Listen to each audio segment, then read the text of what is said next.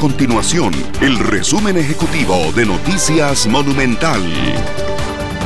Hola, mi nombre es Fernanda Romero y estas son las informaciones más importantes del día en Noticias Monumental.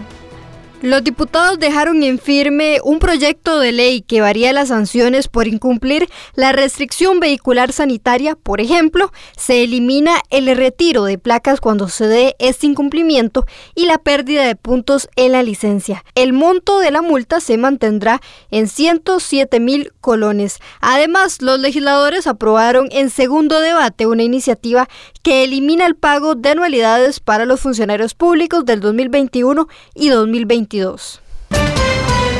El ministro de Salud, Daniel Salas, aprovechó la conferencia de prensa del COVID-19 para advertir a los diputados sobre los efectos negativos en la atención de la pandemia si aplica recortes al presupuesto del 2021.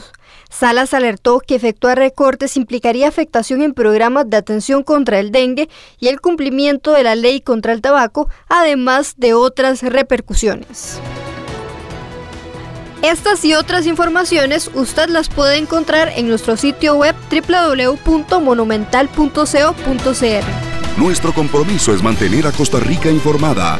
Esto fue el resumen ejecutivo de Noticias Monumental.